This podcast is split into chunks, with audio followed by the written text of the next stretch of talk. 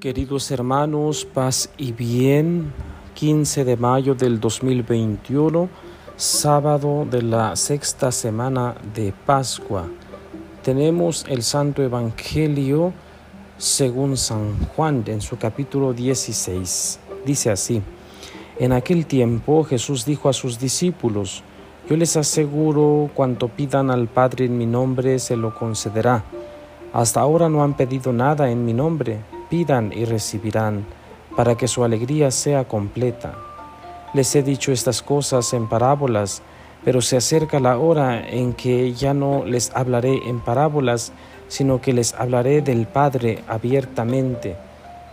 En aquel día pedirán en mi nombre y no les digo que rogaré por ustedes al Padre, pues el Padre mismo los ama, porque ustedes me han amado y han creído que salí del Padre. Yo salí del Padre y vine al mundo Ahora dejo el mundo y vuelvo al Padre. Palabra del Señor. Gloria a ti, Señor Jesús.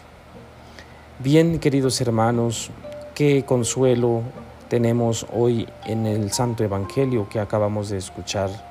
Pidan y recibirán, eh, pero tenemos que hacerlo en el nombre de Jesús.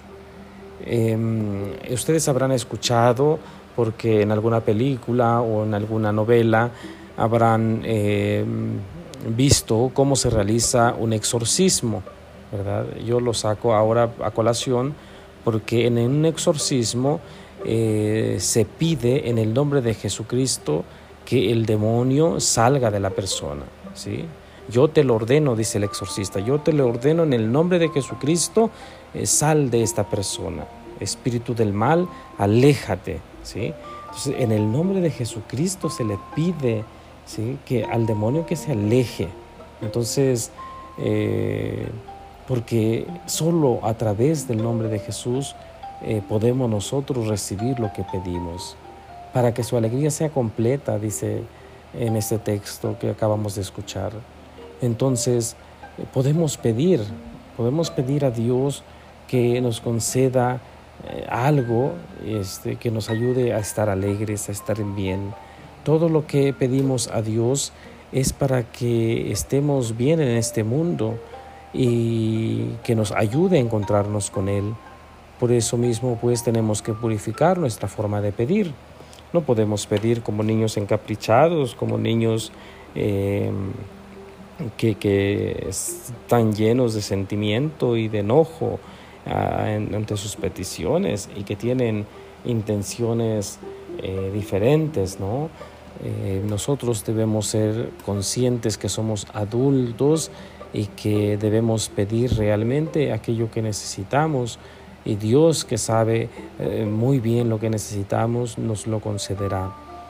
Enseguida habla de volver al Padre, de rogar al Padre, este, Jesús pues que vuelve al Padre y se vuelve nuestro intercesor. Pero de alguna manera eh, también nos dice que el Padre nos ama, ¿verdad? Yo rogaré por ustedes, dice, yo rogaré por ustedes al Padre, eh, pero pues el Padre mismo los ama, ¿verdad? Eh, porque el Padre está en Jesús y Jesús en el Padre, ¿no? Entonces, muy interesante este amor que, que se nos corrobora el día de hoy. La iglesia también celebra a San Isidro Labrador em, como parte de nuestra liturgia. Entonces, queridos hermanos, em, vamos un poco a reflexionar sobre este texto litúrgico, qué es lo que eh, se nos quiere decir, qué es lo que debemos aprender en este día, puesto que puesto que el mensaje es claro, el mensaje de Jesús eh, nos invita a, animarnos ¿verdad? en la fe, a pedir con fe. Eh, muchas veces nos encaprichamos en nuestras peticiones y, realmente no sabemos pedir. ¿verdad? En otro texto se nos dirá, ustedes no saben pedir, ustedes piden cosas que no necesitan y cosas que no les ayudan a crecer espiritualmente. Eh, no, no, nos confundamos, pues debemos pedir por aquello que nos construya como personas, como familia, como iglesia. Bien. San Isidro Labrador eh, nació cerca de Madrid, Fue labrador, como su nombre lo indica, eh, trabajó la tierra de sol a sol y murió en la pobreza. Nunca fue a la escuela, pero del contacto íntimo y constante con Dios aprendió una gran serenidad de carácter. Recibía a todos los pobres que se presentaban en su casa. Murió a los 60 años. Estamos hablando del 1130. Eh, especialmente en el mundo campesino le tiene gran veneración.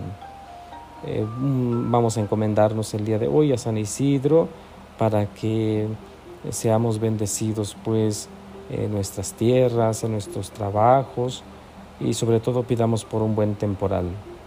Eh, que el Señor nos bendiga con lluvias suficientes para que reverdezcan los campos y crezcan las semillas que hemos sembrado.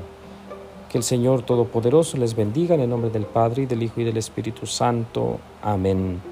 Paz y bien, buen día para todos.